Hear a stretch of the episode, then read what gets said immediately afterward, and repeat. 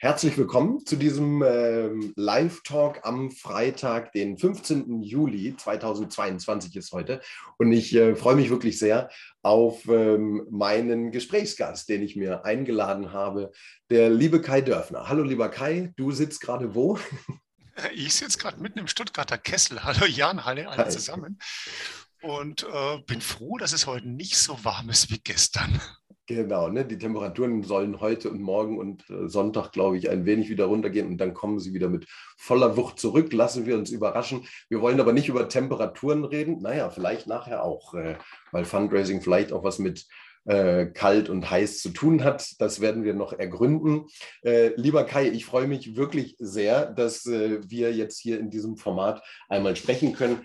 Aufhänger ist natürlich, und ich halte es hier einmal äh, in die Kamera, ähm, dein Buch Fundraising Coach. Gerade erschienen, ein dickes Ding. Äh, würdest du jetzt schon sagen, ein neues Standardwerk äh, in der Fundraising-Literatur? Oder was braucht es überhaupt, um ein Standardwerk zu werden? Gute Frage. Auf jeden Fall nicht äh, die Behauptung des Autors, dass es eins wäre. ich glaube, das liegt ja doch im, äh, eher in der Leserschaft. Äh, weil mhm das Schreiben ist ja das eine, äh, dass jemand dann noch Geld äh, gibt, um es zu kaufen, ist nochmal eine andere Sache und natürlich was total Spannendes, äh, gerade wenn man so ein Erstlingswerk mal mhm. rausgibt. Ähm, es ist ja doch was anderes als Bloggen, mhm. Ähm, wo ich ja ein bisschen Erfahrung schon habe. Freut man sich ja auch über die eine oder andere Zugriffszahl, aber da zahlt man ja nichts dafür. Und ähm, ja, insofern bin ich jetzt ziemlich gespannt einfach auf die Rückmeldungen, die gerade so reinkommen bisher erfreulicherweise alle wirklich höflich, freundlich, ich, wohlwollend. Ich wollte gerade fragen, weil wir haben uns ja auch vor zwei Wochen äh, schon getroffen und da war es wirklich gerade sehr, sehr frisch erschienen. Am Vorabend ähm, hattest du noch irgendwie die ersten Exemplare verpackt und äh, dann am Tag selber, wo wir uns dann getroffen haben, die ersten Exemplare auf den Postweg gegeben. Und vor zwei Wochen hast du noch so mir zumindest den, den Anschein gemacht, oh, jetzt bin ich mal gespannt, was da so an Rückmeldungen kam. Was ist in den letzten zwei Wochen passiert seit Erscheinen des Buches? Du hast Rückmeldungen bekommen, aber die sind höflich oder wie sind die? Wirklich, also wirklich sehr wohlwollend. Äh, die Rückmeldungen waren, äh, es ist hilfreich, es unterscheidet sich von anderen Büchern was auch mein Ansatz war. Offen mhm. gesagt, klar, weil nochmal das Gleiche zu schreiben, was es schon gibt, ist irgendwo witzlos. Äh, nicht nur Zeitverschwendung, sondern auch aus ökologischen Gründen irgendwie Mist. Ja, und jetzt warte ich einfach mal ab, weil, wie gesagt, so 560 Seiten schrecken ja auch erstmal den einen und die andere ab, äh, es in die Hand zu nehmen. Mhm. Ähm, aber der schöne Anteil ist ja, zumindest aus meiner Sicht, man muss es nicht von Anfang bis Ende durchlesen. Es ist kein Roman, man kann spoilern auf die Stelle, die einem am ehesten zusagt. Und äh, es gibt ein Inhaltsverzeichnis mit so knapp fünf Seiten. Mhm. Und da hoffe ich, dass doch wirklich jede und jeder das Thema findet, in dem man sich erstmal selber gut auskennt, um zu schauen, oh, was schreibt der jetzt dazu? Und dann vielleicht ein Thema, wo man mehr wissen möchte. Jetzt darfst du einmal raten, welches Thema ich als erstes aufgeschlagen ja, habe. Bei den Major Donors gelandet und oh, genau. ich bin mal gespannt. Ja, natürlich. da werde ich dir auch noch ein Feedback geben. Nein, Quatsch, ja. aber, aber tatsächlich auf der Zugrückfahrt, die ich da hatte oder auf der Rückfahrt, äh, ähm, habe ich äh, und dann das Wochenende danach so irgendwie, äh, habe ich auch äh, schon reingeschmökert und ähm, habe natürlich, ja, den, du, du hast richtig geraten, äh, das Kapitel Großspenden-Fundraising mir auch angeguckt. Und für mich scheint es tatsächlich, also es ist wirklich aus der Praxis für die Praxis geschrieben. Das war auch dein, dein Ziel, ne? dein, dein Ansehen so dabei, oder? Genau, also man jetzt so die umfassenden äh, Würdigungen, was ist jetzt ein Thema, was ist Großspenden-Fundraising etc., da gibt es ja wirklich Literatur. Also mhm. jetzt mal aus der Vogelperspektive oder aus der akademischen Perspektive raus verfasst. Aber ich habe es immer wieder bei, auch gerade bei Einsteigerseminaren gemerkt oder in Coachings, was den Leuten oft fehlt, das sind so diese so eine Hands-on On-Handbuch. Also dieses mhm. ganz praktische, wie mache ich es denn jetzt wirklich, ähm, wenn da steht, führen Sie ein Spendergespräch, wie komme ich dann dazu, äh, überhaupt ein Gespräch zu machen? Und bei anderen Themen genau das Gleiche. Zum Teil gab es solche Handbücher schon äh, zum Beispiel von den Landeskirchen. Mhm. Da fiel es mir immer wieder auf, die haben zum Teil recht gute Handreichungen gemacht, oft in mhm. so Ordnerformen aber hm, thematisch eher in einem engeren Rahmen und natürlich nicht öffentlich zugänglich. Mhm, mhm. Also eher dann der, der, der kleine Kirchenrahmen oder also ist ja gar ja. kein kleiner Rahmen, aber genau. fokussiert dann auf, äh, äh genau, auf Kirche. Für die Kirchengemeinde, für die mhm. Fundraising-Beauftragten in den Landeskirchen mhm. geschrieben, äh, für Kirchengemeinderäte verfasst. Aber die Zielgruppe ist ja wirklich weiter. Mhm, mhm. Wie bist du da rangegangen, Kai? Ähm, wir haben, du hast das mir, mir, uns auch schon mal vorgestellt gehabt, so diese Struktur, aber und damit hast du dich sehr ausführlich beschäftigt. Ne? Ja. Ja, gut. Also eine Basis war ja mal der alte Blog, der Fundraising-Knicke. Mhm. Unterm Strich waren dann so knapp 200 Artikel drin gestanden. Ähm, aber hat halt den Nachteil gehabt, so ein Blog hat keine Struktur. Mhm. Und irgendwann wusste ich selber auch nicht mehr, was habe ich schon geschrieben und was nicht. Und manches veraltert auch oder es sind Meinungsartikel drin, ähm, die einfach überarbeitet gehören.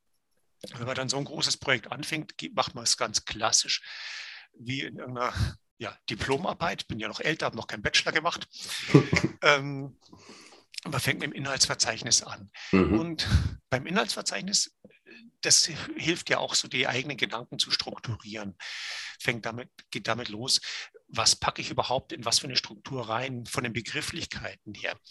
Fundraising ist ja nicht so die große akademische äh, Passion, wo man sagt, es ist alles durchdefiniert schon, wie jetzt in der Soziologie in meinem Heimatgebiet, ähm, sondern was ist ein Fundraising-Instrument, was ist ein Fundraising-Ansatz etc. Das ist ja definiert jede Autorin, jeder Autor für sich ein bisschen anders.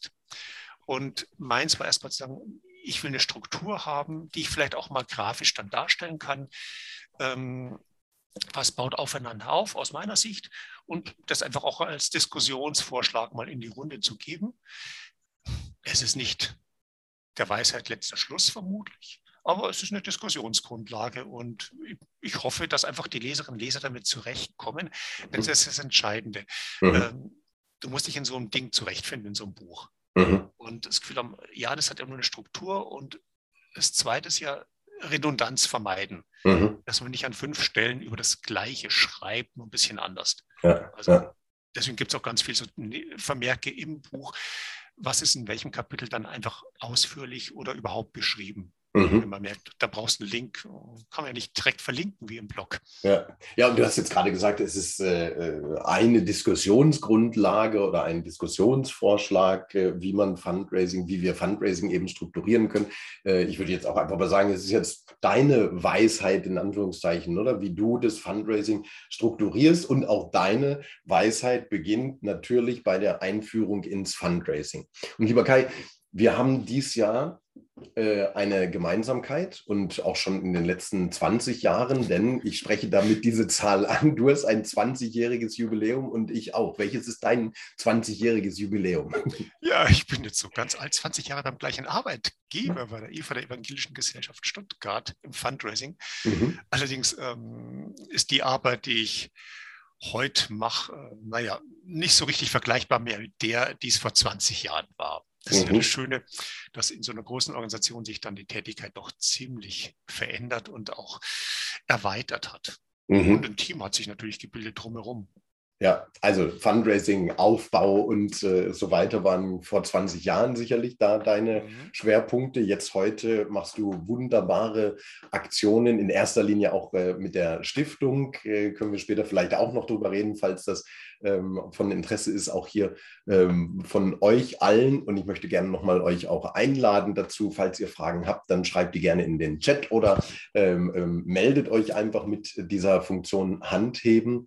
Ähm, Kai, mein 20-jähriges ist genau auch das, oder? Vor 20 Jahren habe ich bei dem internationalen Kinderhilfswerk unsere kleinen Brüder und Schwestern, wie wir damals noch hießen, äh, angefangen zu arbeiten. Ups. Und ähm, ich habe dann aber vor zehn Jahren aufgehört äh, und habe andere Wege eingeschlagen. Ist es ein Vorteil, 20 Jahre bei einer Organisation zu bleiben? Du immer, man kann es von allen Seiten sehen. Ich hab, gab ja zwischendrin durchaus Angebote mhm. und bei jedem Angebot, das so kam oder in, interessante Stellenausschreibungen, die kamen, dachte ich mir, hm, okay, was wäre jetzt besser als da, wo ich momentan bin? Und ich habe leider keine gefunden, die besser gewesen wäre. ist denn, ist denn aber, Der aber ist, denn, ist natürlich auch aus Fundraising-Sicht, ist, du kannst einfach auf lange Zeit was aufbauen mhm. und Fundraising in meiner Wahrnehmung, gerade bei so einer mittleren Organisation, ist ein Langläufer und ich merke es jetzt natürlich. Vor 19 Jahren war die erste große Baustelle EFAS Stiftung zu errichten. Mhm. War eine Capital Campaign, eine Million haben wir gehabt. Wir sind heute bei ungefähr 21 Millionen Kapital. Ich habe 16 Immobilien im Portfolio. Wir sind 263 Stifterinnen und Stifter. Insgesamt nicht mehr alle leben leider. Und da gibt es natürlich eine ganze Menge Entwicklung. Und wenn ich jetzt mit Menschen zum Teil über das Thema Nachlass und Testament spreche, dann sind es Leute, die ich manchmal seit fünf, seit 15 Jahren kenne. Mhm. Die kennen mich natürlich auch als Vertreter der IFA. Schafft eine Ebene, die schön ist und schafft eine Vertrauensebene. Und man kann einfach Dinge weiterentwickeln. Und das Schöne ist natürlich, ähm, bei uns, wir sind nicht ganz so zahlengetrieben wie vielleicht bei einer reinen Spendenorganisation, sondern in einem Jahr läuft es mal besser, im anderen wieder vielleicht etwas mäßiger, aber auf die Dauer ist es steigend und na gut, erfreulicherweise bisher eigentlich in jedem Jahr steigend. Mhm. Aber so mal ganz salopp daher gesagt. Ja, gut, ja. Es, ist, es ist erfreulich, aber das ist natürlich mhm. einfach eine Teamaufgabe, die wir mhm. hier haben. Das liegt nicht an mir allein zum Glück. Mhm. Äh, mein Credo ist ja auch immer, du musst dich ersetzbar machen. Also ja, wenn ich ja. jetzt morgen weg wäre, hoffe ich, dass äh, innerhalb kurzer Zeit es einfach auch schön weiter liefe. Ja, ja, genau. Ja, ich habe immer wieder in Coachings erlebe ich das immer wieder, dass äh, ne, Leute dann mit irgendetwas hadern in der Organisation. Gerade letzte Woche hatte ich wieder eine Coachie, die äh, drei Jahre in einer sehr, sehr großen Organisation gearbeitet hat, wo sie dann eben ne, Dinge gestört haben. Ähm, jetzt ist sie bei einer mittleren Organisation oder kleineren Organisation, die mehr so Start-up-mäßig innerhalb sehr kurzer Zeit sehr äh, äh, stark gewachsen ist, ähm, wo sie gehofft hatte, da noch viel mehr irgendwie mitbewirken zu können. Jetzt sind es halt die Dinge, dass vieles noch nicht da ist und vieles aufgebaut werden muss. Nicht? Und das, das sind dann so diese Unterschiede, oder? Groß großer Tanker und alles ist da, orientiert sich aber nach festen Strukturen und du musst Antrag A ausfüllen, um Antrag B dann ausfüllen zu dürfen oder klein und du musst alles ja. ganz neu aufbauen. Ne? Genau. Und, aber da dockst du eigentlich genau an, das, an, ein Thema an, was mich ziemlich beschäftigt hat, auch im Buch. Mhm. Denn ähm, wenn ich jetzt die normale Literatur, Anführungszeichen, die Klassiker mir anschaue, geht man ja immer von so einem Idealzustand eigentlich der spendensammelnden Organisation aus. Mhm. Es wird beschrieben, wie soll Fundraising am besten verortet sein, also was ich als Stabstelle beim Vorstand oder der Geschäftsleitung zum Beispiel. Nur in der Praxis sieht es einfach so aus, wir fangen irgendwo an äh, und müssen erstmal mit den Strukturen reinkommen, die da gegeben sind. Und wir haben nicht sofort die Macht, alles einfach zu ändern und nach dem Motto, Modell Greenpeace wie auch, oder wie auch immer äh, umzustricken, um den Idealzustand herzustellen. Und mhm. viele Fundraiserinnen und Fundraiser arbeiten sich etwas ab an diesem Idealzustand. Ich sage, der ist einfach nicht da. Wir sind in einer hierarchischen Organisation im Regelfall nehmen eine Rolle darin ein. Und jetzt müssen wir schauen, wie können wir einerseits das fachliche Know-how, aber dann auch unser Know-how, was brauche ich an Struktur, äh, einbringen. Und deswegen ein großes Kapitel ist eben dieses, die Organisation, wie gehe ich mit diesen ganzen Schnittstellen um, mit denen ich zwangsläufig zu tun habe, mit den Fachdiensten, mhm. vielleicht mit dem Rechnungswesen, mit der Finanzabteilung, mit dem Vorstand, mit den, was auch immer, äh, mit der Öffentlichkeitsarbeit, mit dem Social Media Team. Da habe ich immer Schnittstellen. Mhm. Ich werde nicht, um es mit meinen Kindern zu sagen, der Bestimmer sein, zwangsläufig, sondern ich muss schauen, wie komme ich mit meinen Kolleginnen und Kollegen zurecht. Und die haben erstmal was anderes zu tun äh, als Fundraising. Also muss ich schauen, was ist deren Motivation, muss mir Gedanken machen, wie komme ich einfach ins Gespräch, das du würdest vielleicht sagen, systemisch zu mhm. betrachten, mhm. auch wenn ich den Begriff selber nicht verwende, weil ich da einfach die Expertise nicht habe. Aber es ist ja nicht nur böser Wille, warum wir vielleicht manchmal auf Hindernisse in Organisationen stoßen oder sich andere an uns auch wieder reiben. Mhm, mh. Also man muss ein Miteinander finden. Ähm, geht Leuten, die, was ich für QM eingestellt werden oder die für Datenschutz eingestellt werden, ganz genauso. Also weil auch Querschnittsaufgabe, genau, ne? also jetzt Qualitätsmanagement genau, oder so. Ja, Querschnittssachen. Ja. Mhm. Und deswegen ist es einfach ein Bereich hier, ähm, sich die gemeinnützige Organisation anzuschauen. Und das sind ja auch Welten dazwischen. Von, was ich, ich brauche 1% Ertrag aus Spenden bis ich brauche 100% Ertrag aus Spenden. Ich mhm. re arbeite regional, ich arbeite bundesweit. Und wenn ich von der einen zur anderen Organisation wechsle, heißt es ja nicht, dass ich das Know-how, das ich bei der einen erworben habe, nahtlos auf die nächste transportieren kann. Und das mhm. ist manchmal, glaube ich, so ein, ein Fehlschluss, der unterbewusst da ist. Deswegen gibt es auch eine Rubrik Tipps auf was achte ich eigentlich auch im Vorstellungsgespräch? Was frage ich denn aktiv nach, um zu merken, passt diese Organisation eigentlich zu mir und zu der Art, wie ich arbeiten möchte oder zu arbeiten gewohnt bin? Mhm, mh. Es kam eben schon mal die Frage, und du hast jetzt so ein paar äh, Dinge schon mal einblicken lassen aus dem Inhaltsverzeichnis, also aus dem Buch. Äh, lass uns da nochmal einen ganz kurzen Schweif durchmachen. Also es geht los mit der Einführung ins Fundraising. Ähm, dann folgt, äh, also wo du, was du jetzt schon gesagt hast, ne, die Vielfalt der NPOs, die gemeinnützigen Organisationen, aber dann auch eben diese ganze interne Kommunikation äh, über Fundraising als Beruf, ne, die ganzen Fort-, Weiterbildungen und so weiter. Ähm, die Welt der Fördernden, natürlich auch, ne, die Sichtweise oder die, die die, ja, die, die, die Menschen einfach, die unsere Organisation, unsere Projekte unterstützen könnten. Dann kommt Fundraising-Verständnis, fand ich sehr klasse, dass so ein äh, dass, dass, du es so auch benannt hast, ja, dieses wichtige, wichtige Thema, weil da bin ich auch immer wieder, stoße ich da auf äh, Kolleginnen und Kollegen, die einfach mit einem falschen, aus meiner Sicht falschen Fundraising-Verständnis an die Herausforderungen rangehen und äh, dass du dem ein gesamten, äh, gesamtes Kapitel dann widmest. Dann Fundraising-Strategie, gefolgt von Fundraising-Instrumente und abschließend dann noch das große Kapitel Wissen und äh, Fähigkeiten. Also du machst so einen schönen Streif durch die gesamte äh, Fundraising-Landschaft. Wenn man jetzt sich jetzt dieses Buch kauft, Kai, kann man dann in jeder Organisation arbeiten und das Fundraising dort voranbringen? Also nicht nur, wenn man sich gekauft hat, natürlich, sondern wenn man es studiert hat und durchgelesen hat, durchgearbeitet hat. Also ich glaube, es hilft einem, mit einfach diesen Anforderungen zurechtzukommen. Ideal ist natürlich, man macht irgendwo eine Ausbildung, zum Beispiel bei der Fundraising Akademie, um einmal komplett einfach so die Grundlage zu haben. Und dann kommst du in eine Organisation rein und wie immer, du hast, bringst viel mit, aber stößt dann auf Gegebenheiten. Und dann soll es eigentlich, deswegen auch der Titel Fundraising Coach, ähm, wie so ein Gesprächspartner dienen. Denn oft ist man ja so als Einzelkämpferin, Einzelkämpfer in Organisationen unterwegs und hat eigentlich niemanden für den fachlichen Austausch. Ähm, deswegen sind ja viele so froh, wenn es dann irgendwelche Austauschgruppen gibt, auf Diakonie-Ebene, auf Großspenderebene, was auch immer. Ähm, und das Buch soll halt so ein paar Fragen einfach beantworten, die im Alltag kommen, die zum Beispiel auch hier bei mir mit meinem Team, die wir immer wieder diskutiert haben, was ich, wie, wie, mache ich meinen Teaser oder so? Was für Gedanken kann ich mir denn eigentlich machen, wenn ich einen Teaser auf einen Briefumschlag draufpacke? Mhm. Ähm, um nicht das Rad ständig neu erfinden zu müssen. Also es ist einfach ganz viel Handwerk dabei und Handwerk kann man vermitteln und Erfahrung muss man dann selber sammeln. Ja. Bevor ich jetzt gleich dich, lieber Raphael, äh, dran nehme, du hast dich gemeldet äh, mit einer Frage. Das ist jetzt auch der perfekte Zeitpunkt, um die Runde mal ein wenig äh, zu öffnen.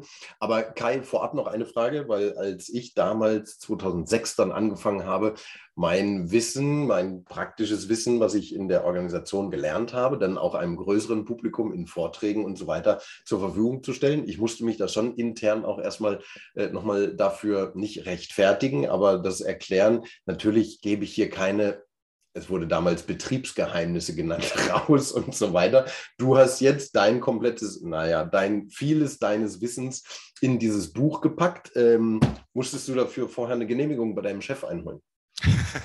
Ich habe meinen Chef äh, diese Woche informiert, dass das Buch geschrieben wurde. die Frage zu beantworten. Nein. Weißt du, äh, das mit den Geheimnissen, das ist ja immer so eine Angst, die in den, bei den Vorständen oder Geschäftsleitungen äh, mhm. herrscht, dass man jetzt irgendwas verraten könnte. Aber es gibt ja diese Geheimformel nicht. Das ist so wie mit der Geheimformel zum Schlankwerden. Gäbe es die, äh, müssten wir dafür nicht werben. Mhm, mhm. ähm, es geht darum, wie passe ich all das Wissen, was ich habe, auf meine Organisation an, sodass ich dann wirklich Menschen begeistern kann für die Arbeit, für die wir einstehen. Darum mhm. geht es auch letzten Endes. Und klar, Adressen gibt man nicht weiter, aber alles andere ist öffentliches Wissen, ist einfach einmal nachgedacht haben und fertig. Mhm. Und das ist kein Geheimnis. Also Wunderbar. und ja. unterm Strich sage ich mal, wir leben davon, dass wir im Austausch sind und dass wir alle für gemeinnützige Zwecke arbeiten, egal ob jetzt Umwelt, Kultur, Sport, Soziales, Internationales. Mhm. Und der Markt ist da, der Markt ist groß, davon bin ich nach wie vor überzeugt. Mhm. Ähm, also es gibt so viele Leute, die die Welt schlechter machen.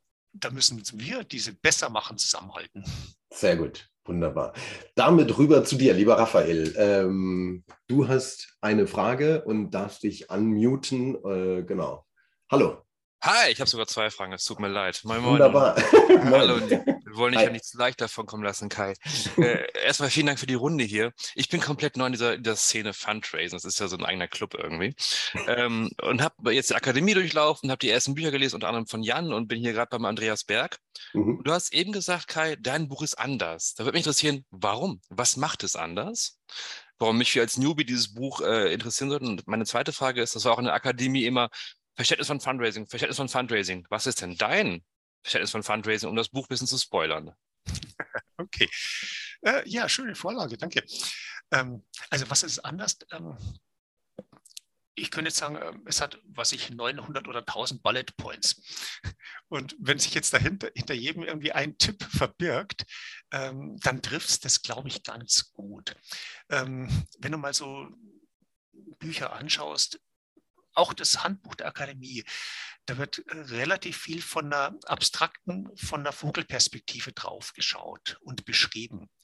Aber sobald du mal an einem Feld jetzt wirklich selber drin bist und was machen möchtest und sagst, oh, ich hole es mir mal raus und suche mir mal Tipps, dann stellen relativ viele fest, dass man diese Tipps, diese auf der Praktikerebene eigentlich nicht drin findet. Und ich glaube, das ist der wesentliche Unterschied jetzt hier, weswegen ich es als Ergänzung zu den Büchern der Akademie, zu den Büchern von Marita Heibach, von Michael Urselmann etc. ansehe. Ähm, es ersetzt sie nicht, aber es ist für die Praktiker einfach eine Ergänzung. Und also das mhm. macht den Unterschied. Ja, und Fundraising-Verständnis, da geht es natürlich da los, dass einfach Organisationen extrem unterschiedlich gestrickt sind in ihrem Bedarf. Ähm, wie viel Spendenmittel sie brauchen, wie viel Energie sie da reinstecken wollen, welchen Stellenwert auch Fundraising für die Organisation hat. Und dann gibt es so grundlegende Haltung, sehe ich Fundraising eher als eine betriebswirtschaftliche Kompetenz an, was für ein Spendermodell habe ich vor Augen, so Soziologe mag ich ja auch gerne ähnliche Modelle wie eine Pyramide, Spiralen, was auch immer. Also um irgendwie diese große Welt da draußen für mich in Kästchen packen zu können und überschaubarer, greifbarer zu machen. Und da habe ich halt mir was ein bisschen überlegt. Und grundlegender Ansatz für uns oder was ich was sich durchs Buch zieht, ist so dieses zwei Begriffe, entweder nachhaltiges Fundraising oder Retention Fundraising aus dem englischen Bereich jetzt.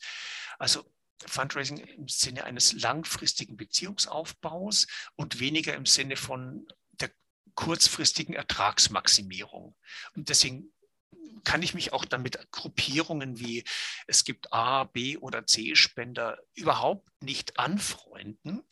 Ähm, weil ich sage, jede und jeder gibt einfach nach den Möglichkeiten und Beziehungspflege hängt für mich erstmal nicht von der Spenderhöhe ab, sondern was habe ich für ein Menschenbild äh, gegenüber den Menschen, die uns unterstützen mit, mit ihrer Spende, mit ihrem Ehrenamt. Ähm, und mach, überlegen wir dann, wie gestalte ich eine Beziehung, sodass sie langfristig hält und natürlich trotzdem leistbar ist für die Organisation.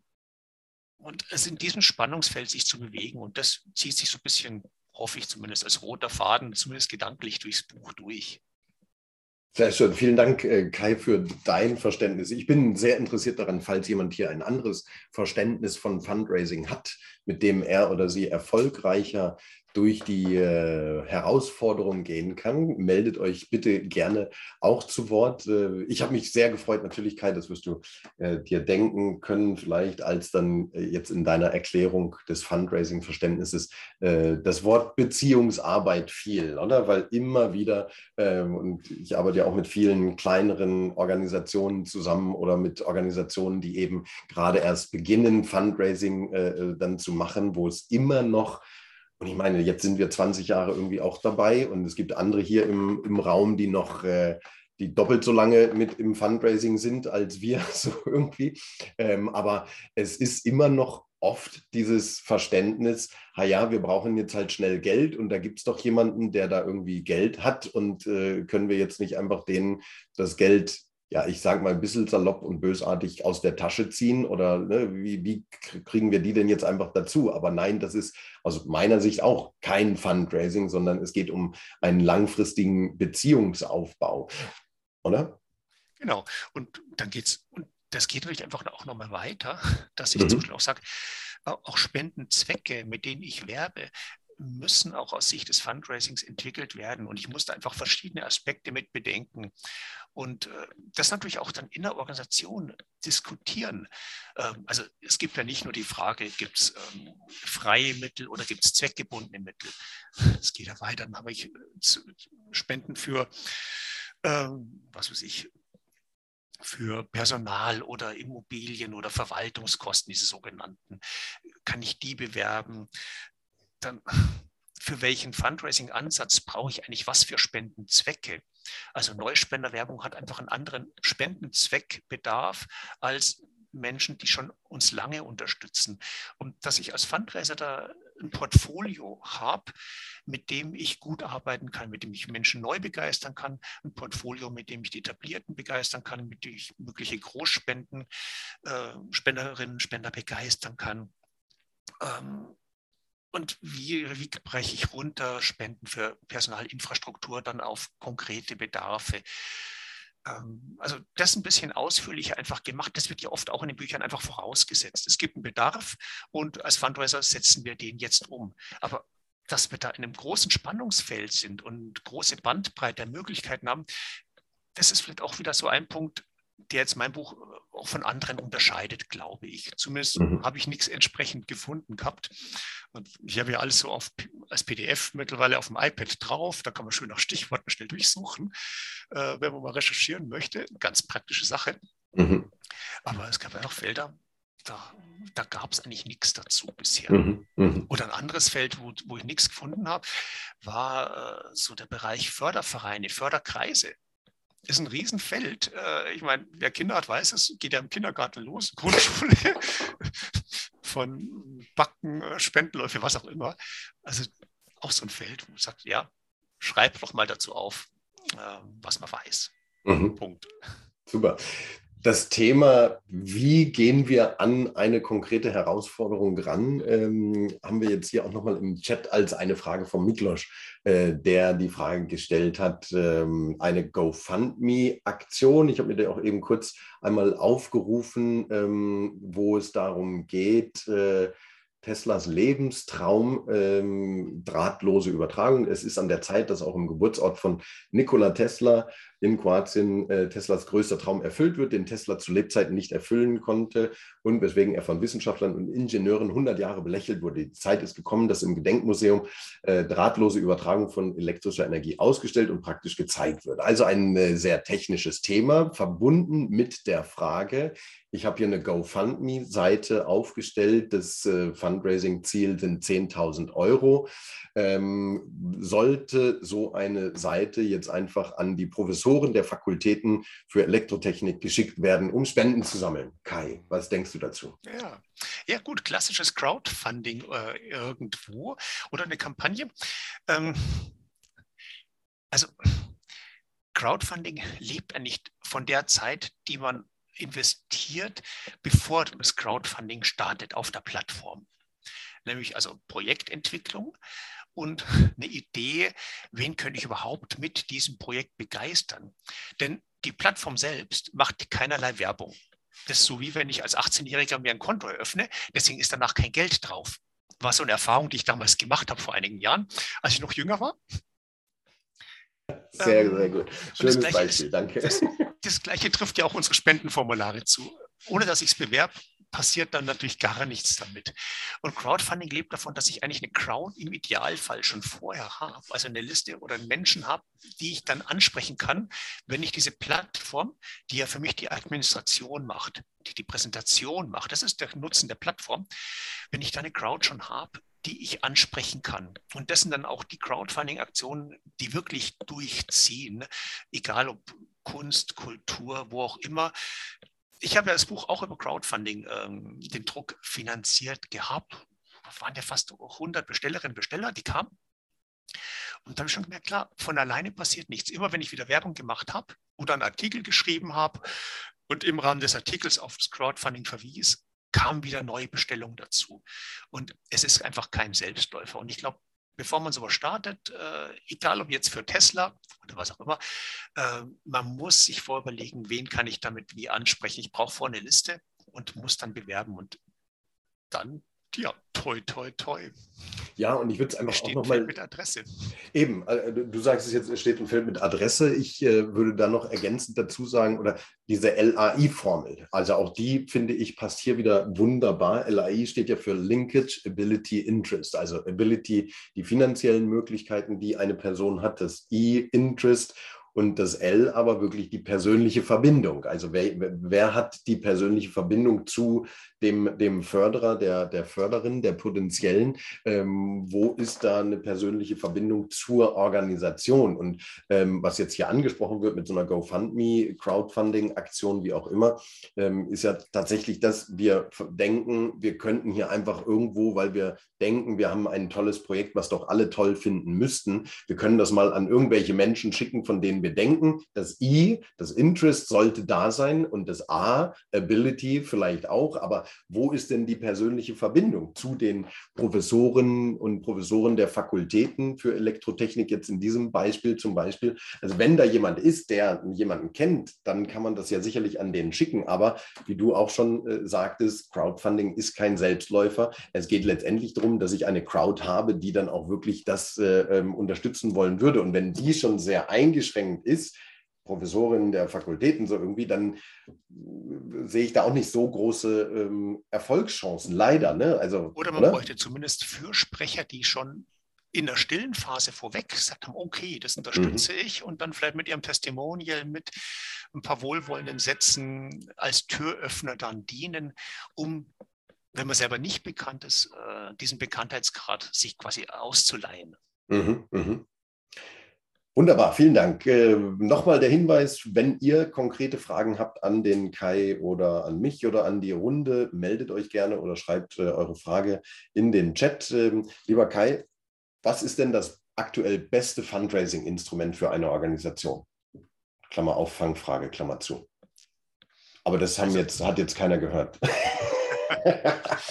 nee, das ist ja genauso der Punkt. Äh, es gibt also manche Fundraising-Tage und jedes Jahr gibt es einen anderen Schwerpunkt und dann ist das Thema gehypt und das musst du unbedingt machen. Und, und drei Jahre später stellt man fest, aber ah, eigentlich hat man noch übersehen, es gäbe ja noch was anderes.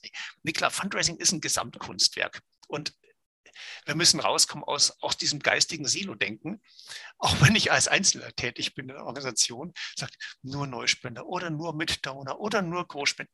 Ich brauche zumindest in den meisten Organisationen diesen Mix aus allem. Ich muss immer Neuspenderwerbung machen, sonst sackt meine Hausliste irgendwann ab. Und das kann recht schnell gehen. Ich muss immer die Bestandsspender irgendwie mit Projekten, mit Maßnahmen, mit Ansprache bedienen. Ich muss im Bereich Großspender, jeder hat Großspender, egal in welcher Höhe wir von Großspenden reden. Beim einen sind es 500 Euro jährlich, beim anderen 50.000 jährlich. Das hängt ja von der Organisation jeweils ab. Aber ich muss alle Gebiete eigentlich möglichst parallel bedienen können. Und natürlich habe ich irgendwo einen Schwerpunkt einen individuellen Schwerpunkt vielleicht, was kann ich besonders gut, einen inhaltlichen Schwerpunkt, was gefällt mir gut. Ja, und ich muss eine Balance hinkriegen. Wir sind irgendwo diese eierlegende Wollmilchsau, diese berühmte, gerade wenn man alleine wo tätig ist und wenn man in einem Team bei einer größeren Organisation arbeitet, ist man in der Gefahr, dass man halt in seinem kleinen Silo ist. Und dann hat man diese Sprüche wie, wem gehört welcher Spender? Und äh, aber aus Spendersicht ist es eine völlig irrelevante Frage. Hm. Der eine gibt mal eine große Spende, dann ist er vielleicht gleichzeitig über eine Patenschaft mit dem Lastschrifteindruck und dann gibt er wieder irgendwie eine Online-Spende beim nächsten Mal, weil ihm das jetzt gerade so bequem war. Und auf einmal bist du in drei verschiedenen Abteilungen bei der Organisation, bei einer großen drin und jeder sagt, ah, der gehört mir. Mhm. Und der Spender, ich sage ja immer, wir sollen froh sein, dass sie nicht mitbekommen, ähm, zum Teil wie über Spender gesprochen wird. Ähm, da fehlt manchmal einfach diese Wertschätzung, dass jemand überhaupt einer Organisation was gibt und nicht nur eine statistische Größe, eine Zahl, eine Nummer ist. Mhm. Mhm. Also es gibt nicht das beste Fundraising-Instrument, lerne ich daraus. Es gibt für jede Organisation irgendeins, was am besten wirkt, mhm. was vielleicht am meisten bringt ähm, und wo man am besten ist. Mhm. Aber man darf nichts vernachlässigen. Ich glaube, das ist das Wichtige dabei. Äh, die eigene Präferenz ist das eine, aber das ist wie im Handwerk. Ich muss das Handwerk von A bis Z können. Mhm. Ja, und jetzt, äh, ich meine, Online-Fundraising, das ist ja die, ich will jetzt nicht sagen, Sau, die da seit Jahren durchs Dorf getrieben wird und als großer Hype äh, oder so. Nicht? Also ähm, Online-Fundraising ist ja so, müssen ja jetzt alle machen, weil es ist ja alles online, oder? Würdest du sagen, jede Organisation muss Online-Fundraising machen?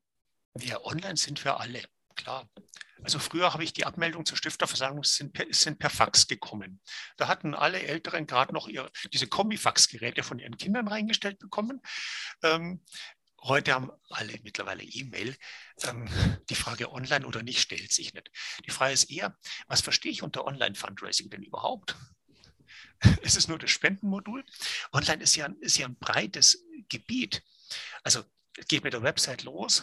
Auf der schreibe ich natürlich rein, was für Unternehmen, das Unternehmen, die online recherchieren, finden, wie kann Unternehmenskooperation äh, mit einem aussehen. Online heißt, ähm, ich habe ein Spendenformular, dass jemand sofort reagieren kann, dass ich online meine per Mailing geschickten Projekte auch darstelle, dass jemand reagieren kann. Online heißt, ich habe vielleicht einen Spendenshop, vielleicht auch nur mal zu einer gewissen Jahreszeit, vor mhm. Weihnachten, für Geschenke, für was auch immer. Ähm, online kann sein, ich nutze ein Newsletter, ich, ich habe eine Plattform für Peer-to-Peer-Spendenaktionen. Ähm, online kann sein Social Media, was auch immer. Ist ja ein Riesenfeld, ist einfach nur ein Kanal. Mhm. Und der eigentlich auf ganz viele Fundraising-Ansätze passt. Und hier voraus, äh, für mich ist der Ansatz, wie sehen die Fundraising-Ansätze aus? Also Neuspender, mhm. Mitdonor, Fördermittel, Stiftungen, Großspenden, Nachlässe. Und wo kann dann jeweils online ein Kommunikationsmedium in so einem Fundraising-Ansatz sein? Genauso wie ein Mailing oder ein einzelner Brief ein Ansatz ist. Und da gibt es nicht jetzt entweder oder. Mhm, eben, danke. Schön, schön, schön nochmal zusammengefasst, weil es gibt ja nicht mehr das Online und das Offline, sondern es gibt halt einfach äh, die digitale Welt in oder die, wie wollen wir das nennen, die digitalen Tools, die Digitalisierung, wie auch immer. Und wir müssen ja in den Organisationen unsere Fundraising-Maßnahmen immer auch digital denken. Ja, also wir müssen es ja einfach den Menschen äh, auch, die eben reagieren wollen über eine, eine digitale Möglichkeit, denen müssen wir es irgendwie möglich machen, dass sie darauf auch reagieren können und eben nicht mehr nur noch den Zahlschein beilegen im Mailing, sondern eben vielleicht auch noch eine äh, URL, vielleicht sogar personalisiert oder ein QR-Code, whatever. Also irgendwie ne, auch den Menschen irgendwie die Möglichkeiten geben, in der digitalen Welt, wo wir alle auch zu Hause sind, ähm, da sich äh, ähm, auszutoben. Das heißt aber auch, dass es eben so nicht mehr diesen klassischen, das ist unser Online-Fundraiser oder unsere Online-Fundraiserin und die macht halt das Online-Fundraising, sondern alle innerhalb der Organisation, die im Fundraising arbeiten, sollten eben auch digital denken, oder? Klar, also man kommt nicht drum rum. Also wir haben uns alle irgendwann den Weg von der Schreibmaschine zum PC geschafft. Ähm, jetzt werden wir auch irgendwann den nächsten Schritt machen, dass wir nicht nur Mail nutzen, sondern noch mehr Dinge. Und die mhm. Rechenmaschinen, die gibt es mittlerweile auch nur noch archivarisch irgendwo in einem Raum, falls doch mal äh, der Computer ausfällt. Mhm. Jetzt kommt, äh, kommen liebe Grüße vom Team Kirchentag. Äh, die Britta schreibt äh, in den Chat, ich möchte die Effekte der digitalen Transformation auf unser Berufsfeld erforschen. Ich freue mich über eure Einschätzung dazu. Was nehmt ihr schon wahr? Was kommt über reine digitale Maßnahmen hinaus schon im täglichen Doing? Nächste Woche scheint da eine Prüfung anzustehen. Also, unsere Einschätzung dazu, äh, die digitale Transformation äh, des Berufsfeldes. Habe ich das so richtig verstanden? Britta, du darfst dich auch gerne nochmal irgendwie zu Wort melden, wenn du magst. Ja, genau, das ist es. Moin, Leute. Moin. Erstmal tolles Buch. immer in Griffbreite, sehr zu empfehlen. Kai, du hast mir schon ganz praktisch äh, schöne Dinge gesagt und weißt es gar nicht vielleicht. Danke dafür erstmal. Ähm, Fundraising arbeitet mit einem Berufsbild, das sich auf Schlüsselqualifikationen beruft, die, sage ich mal, in den 90ern, 2000er entwickelt worden sind und die immer noch gültig sind und wichtig, Beziehungspflege, Soziales, alles klar. Aber ändert sich nicht gerade irgendwie alles, alles schon im For-Profit-Bereich? Und wie müssten wir uns eigentlich aufstellen? Und gilt es noch? Und wie wird denn die Zukunft sein? Also mich beschäftigt das stark, vielleicht krass anderes Thema, aber hier sitzt 20 Jahre Expertise, Kai. Was magst du mir mitgeben für die Prüfung? Wie ist deine Einschätzung? Danke dir. Das Problem an der Zukunft ist, dass man niemand so recht weiß, äh, was passiert in der Zukunft. Und das Thema Online war, ich äh, beschäftige mich natürlich jetzt im Fundraising, seit ich, ich glaube 2002 äh, Kai Fischer an der Akademie gehört habe. Ähm, ich habe da nicht den goldenen Schlüssel zur Weisheit. Ich glaube, das Einzige, was wir machen können, ist nicht von uns auszugehen, sondern den Kontakt mit den Menschen, die unsere Arbeit unterstützen, zu pflegen. Und das heißt einfach auch mit denen im Gespräch zu sein und mitzukriegen, wie nutzen die den ganzen Online-Bereich. Wie man selbst nutzt, ist ja nur ein kleiner Ausschnitt. Allein wenn ich jetzt mal anschaue, wie meine Kinder online nutzen, ähm, ist eine völlig andere Welt, profitiere ich zum Teil viel davon. Ähm, auch zu sehen, einfach, was machen andere, nicht nur sagen, oh, der mit seinem Handy daddelt da wieder rum. Einfach diese Offenheit zu haben, äh, was machen andere. Und jetzt Offenheit heißt nicht nur sagen, was schlägt mir irgendeine Agentur vor oder was hypen irgendwelche Agenturen, weil die wissen ja auch nichts. Die haben ein Geschäftsmodell und das wollen sie verkaufen. Ähm, das ist sicher eine Sache, die kann man sich anschauen. Aber viel spannender ist eigentlich, was passiert wirklich da draußen bei den Menschen, mit denen wir im täglichen Kontakt sind. Und da müssen wir schauen, wie, wie können wir da ein Sensorium gewinnen. Und, ähm, und dann einfach schauen, okay, was, was bietet sich für uns an, wie können wir dann weiterarbeiten. Das heißt aber auch im Haus zu schauen, auch innerhalb der Organisation, ähm, was machen andere Dienste oder Abteilungen, im Bereich Online-Digitalisierung, wo sind die unterwegs? Also mhm. gibt es jetzt ja auch Digitalisierung der Sozialwirtschaft, Verein, eine Organisation, die sich gegründet hat, war ich damals auch anfangs mit beteiligt. Also übers Fundraising rauszuschauen, ist ja eh mal ein guter Tipp. Ähm, was machen andere?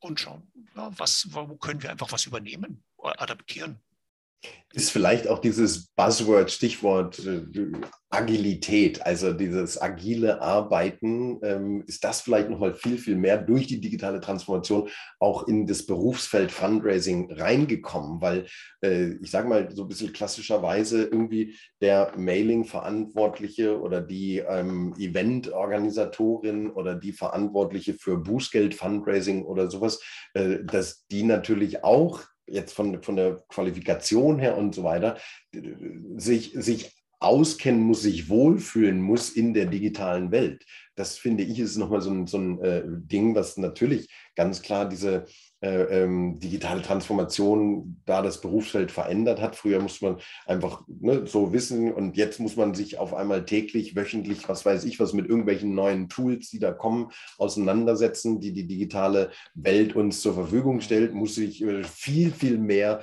entscheiden, oder? Wir müssen uns ja fast täglich entscheiden für oder gegen etwas. Ne? Also gehen wir jetzt auf dieses neue, auf diese neue Plattform oder machen wir das nicht? Wenn ja, warum? Also wir müssen uns ne, viel entscheidungsfreudiger sein, dadurch auch vielleicht gar nicht mehr so langfristig planen und doch müssen wir langfristig planen. Also ich glaube, das sind auch nochmal so, so Herausforderungen, die äh, diese, wie du sie angesprochen hast, Britta, digitale Transformation ähm, eben auch mit sich bringt. Aber ich möchte auch das nochmal unterstreichen, der, der Kontakt, also den, den Kontakt zur, zu den Menschen nicht verlieren, beziehungsweise da einfach auch so diese Offenheit äh, nochmal viel mehr zu haben, hat für mich auch was, was die digitale Transformation mit sich bringt oder die jetzt heutige Welt mit sich bringt, äh, erfordert das nochmal viel mehr. Es wird viel mehr bewertet. Es wird, ne, wir, wir buchen irgendwelche Urlaubsreisen aufgrund von irgendwelchen Bewertungen von Menschen, die wir nicht kennen. Aber wenn 500 Menschen fünf Sterne gegeben haben, dann vertrauen wir dem so. Ne?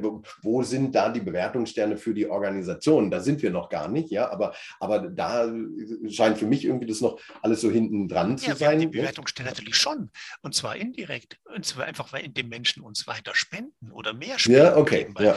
Mhm. Die meisten Spenderinnen und Spender geben ja nicht nur uns, sondern fünf, zehn, zwanzig anderen Organisationen auch was. Mhm. Und sich in diesem Wettbewerb zu behaupten, ist natürlich ein knallhartes Rating jenseits mhm. von einem Like. Mhm, mhm, wenn ich jetzt über online oder sonst wie gehe, muss ich mir immer überlegen, mit welcher Motivation möchte ich es eigentlich machen. Und ganz oft höre ich die Motivation raus, Kosten sparen. Dann will ich meinen Dankbrief am besten digital als PDF aus der Spendensoftware raus verschicken. Da denke ich mal, wunderbar, toll, klar, das spart dann 80, 85 Cent Porto, aber ich kann den nicht unterschreiben. B, der wird einfach weggeklickt. C, der wird nicht abgeheftet, äh, wie es bei anderen Dankbriefen passiert, die wir schicken und die ich dann plötzlich beim Nachlasssichten merke, oh, die Mailings hat jemand nicht aufgehoben, aber der Dankbrief, der ist abgeheftet. Mhm. Finde ich ja faszinierend manchmal. Äh, wenn, wenn man auf sowas stößt. Also welchen Nutzen hat es, wenn ich mich mit irgendwas neu beschäftige, nicht nur für mich als Person, für die Organisation, sondern auch einfach für die Spenderin, für die Spender, für die Unterstützenden. Mhm. Und da die Balance hinzukriegen. Dieses kostengetriebene, das ist eine nette Sache, aber ich muss langfristig anschauen, wo ist wirklich der Nutzen da? Und da kommen wir plötzlich in das Feld rein, dass wir natürlich im Wettbewerb stehen mit anderen Organisationen auch, äh, um Wahrnehmungen, um einfach dieses Ranking innerhalb dieser 15 die pro Jahr eine Spende kriegen, dass wir möglichst weit oben sind und wenn mal das Geld knapp wird, dass wir nicht bei denen sind, wo zuerst unten abgeschnitten wird. Ja, abgeschnitten wird, genau. ja, das ist wie beim Redakteur, der ja. am Schluss von, vom Ende her kürzt. Ja, genau. Kai, du hast äh, ganz am Anfang unseres Gesprächs äh, auch äh, ein Thema noch angesprochen, wo ich auch gern nochmal deine ähm, Meinung oder deine Tipps dazu hören wollen würde, nämlich das Spendergespräch oder das äh, Gespräch mit der Spenderin, dem Spender. Irgendwie, ähm, du hast gesagt, ja, es gibt da ganz konkrete Dinge oder du hast da konkrete Tipps äh, auch im Buch irgendwie niedergeschrieben. Was sind denn ganz konkrete Tipps, um mit einem Spender, einer Spenderin ins Gespräch zu kommen und eben nicht von der theoretischen Ebene her, sondern aus deiner Praxis? Wie machst du es? Naja, die Frage ist erstmal, warum will ich überhaupt ins Gespräch kommen? Also es kann ja einfach sein, ich will mal ins Gespräch kommen aus explorativen Gründen jetzt, Soziologe. Äh, da muss ich mir sich an irgendeinen Türöffner überlegen, einfach anzurufen und sagen, Frau Müller, ich würde mich gerne mal mit Ihnen unterhalten. Okay, das klappt, wenn man deinen Charme hat. Äh, äh, aber das ist vielleicht nicht für jeden der ideale Zugang. Also kann man überlegen, mache ich, sage ich einfach, wir machen eine Umfrage, ich habe sie rausgelost, ich würde mich gerne mal unterhalten, wie nehmen Sie die Arbeit der Eva wahr? Punkt, Punkt, Punkt. Ist ein möglicher Zugang. Das andere ist natürlich klar, ich habe eine Spendenbitte, möchte die jemandem vermitteln, dann wird es auch irgendeine Vorgeschichte geben. Und ich finde dann einen Zugang zu dieser Person. Also es ist immer, ich kann so Sachen nie abstrakt mir überlegen, sondern ich muss es möglichst konkret auf die konkrete Person überlegen. Wie finde ich den Zugang? Welche Beziehungen habe ich schon?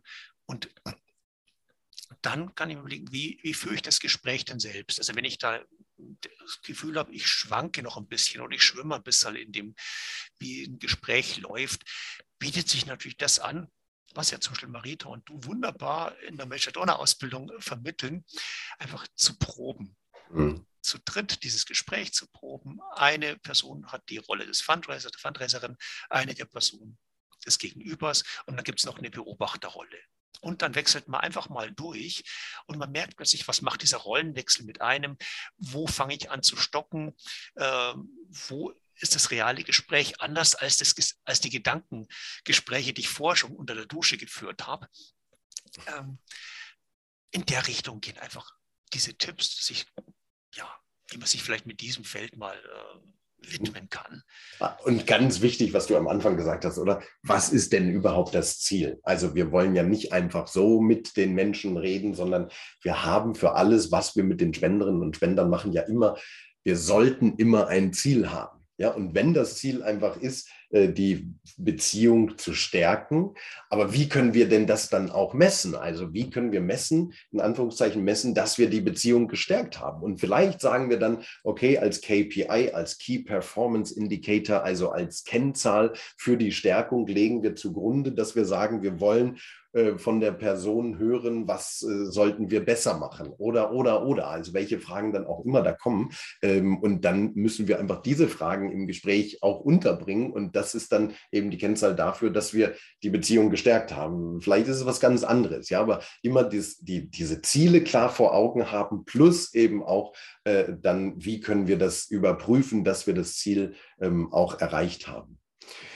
Kai, ich schiele so ein wenig auf die Uhr. Äh, wer hat an der Uhr gedreht? Ähm, hast du, ähm, habt ihr, nein, ich frage erstmal in die Runde, falls noch jemand von euch eine dringende, wichtige Frage hat, dann meldet euch jetzt nochmal oder schreibt sie in den Chat, denn ich möchte gleich von Kai noch äh, deine, was, drei, fünf, hast du drei oder fünf super heiße Fundraising-Tipps, die ich nächste Woche Montag unbedingt umsetzen sollte um dir da jetzt noch kurz Zeit zu verschaffen, drüber nachzudenken, rede ich noch äh, kurz eine halbe Minute und ähm, weise darauf hin, dass es bald auch wieder eine Podcast-Folge oder so geben soll oder so heißt äh, aus meiner Sicht, ähm, ja, vielleicht auch ein Video oder wie auch immer.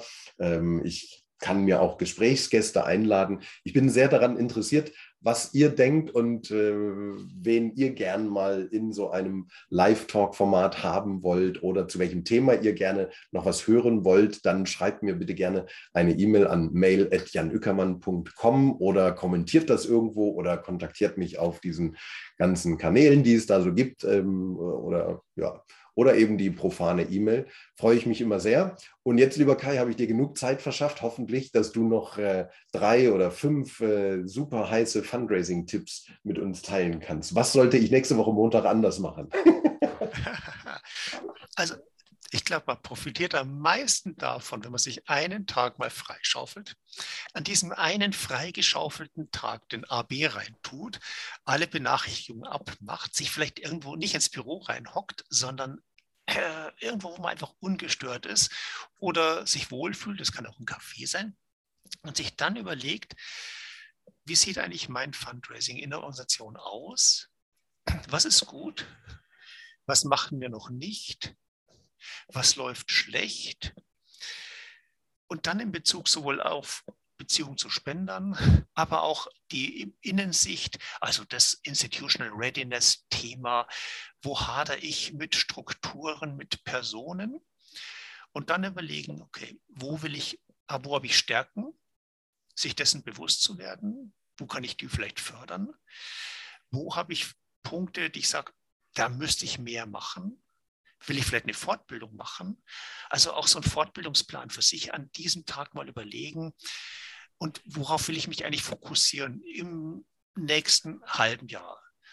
Nur ein halbes Jahr nehmen, nicht ein ganzes Jahr, weil ein ganzes Jahr heißt, ich schiebe es dann auf die Zeit in elf Monaten und habe es bis dann vergessen. Also lieber eher ein Vierteljahr, ein halbes Jahr, was will ich in den, in den nächsten Monaten machen? oder einen Fokus da drauf legen und wo will ich vielleicht eine Fortbildung machen. Oder wenn ich jetzt zum Kongress fahre im September, was für ein Thema würde mich interessieren und dann schaue ich erstmal das Programm durch und hoffe, dass ich da was finde, was dazu passt. Also dieses einfach, dieses Blick nach innen, Blick auf die Organisation, ich glaube, das bringt einem am meisten, weil das ist das, was untergeht im Alltag. Dafür nehmen wir uns keine Zeit in diesen ganzen To-Do-Listen und Hektik und ich weiß nicht was alles. Äh, da einen Tag rauszukommen, das bringt was. Also nehmt euch alle nächsten Montag frei, ähm, beziehungsweise geht nicht ins Büro, sondern beschäftigt euch mit euch selbst. Ja, super. Also, also schöner ein Tipp, aber ein sehr, sehr wichtiger, ein sehr zentraler, weil dafür tatsächlich nehmen wir uns, äh, so zumindest meine Wahrnehmung, äh, viel zu oft viel zu wenig Zeit. Lieber Kai, abschließend zum Buch noch eine ganz wichtige Frage.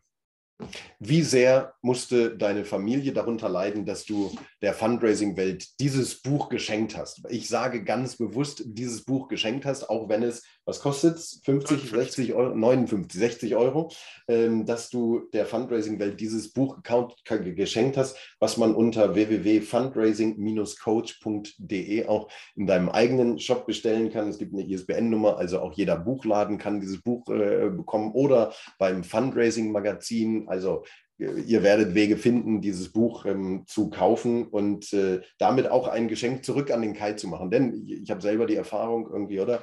Bücher schreiben, das äh, ist, damit äh, verdienst du kein Geld, äh, sondern du versuchst irgendwie die Kosten, die du reingesteckt hast, äh, wieder reinzubekommen. Ähm, vielen Dank an dich, lieber Kai, für dieses Geschenk, aber dein nahes Umfeld musste es darunter leiden, deine Frau, deine Kinder, eure Kinder. Ach, ich äh, hoffe und ich bin ja Frühaufsteher. Geschrieben wird dann morgens, wenn, die, wenn alle noch schlafen oder schon in der Schule sind, äh, so die Stunde, bevor es ins Büro geht. Das ist so meine produktive Zeit. Und es gibt eine Woche im Jahr, in der nämlich habe ich mir freigenommen. Ähm, da wurde dann geschrieben und das war meine ohne Familienurlaubswoche immer in den Herbstferien, Anfang November um alle Heiligen rum. Ja, aber ansonsten, nein, nein. Also ich bin familienkompatibel und tauglich und jetzt sind meine Jungs ja schon etwas größer und froh, wenn der Papa auch beschäftigt ist und sie nicht mehr beschäftigt. Damit sie ihr Ding machen können. Sehr gut, das nehmen wir als Schlusswort, lieber Kai. Vielen, vielen herzlichen Dank für diese Stunde mit dir. Vielen Dank an euch alle für diese kurzweilige Stunde mit euch. Danke für eure Fragen. Und äh, dann sehen oder hören wir uns wieder wenn ihr auch mal Wünsche schickt, wen ihr gerne mal in einem Live-Talk erleben wollen würdet. Und äh, ansonsten hoffentlich bald auch mal wieder in der ganz persönlich und nicht in der digitalen Welt, sondern in der ganz analogen Welt, persönlich von Angesicht zu Angesicht. Kai, wir werden uns auf jeden Fall bald wiedersehen. Ich freue mich auf unser Wiedersehen und äh, sage Dankeschön an dich Danke und an, an alle zum Zuhören. Schönen ja. Mittag. Super, tschüss. So, ich stoppe die Aufnahme und äh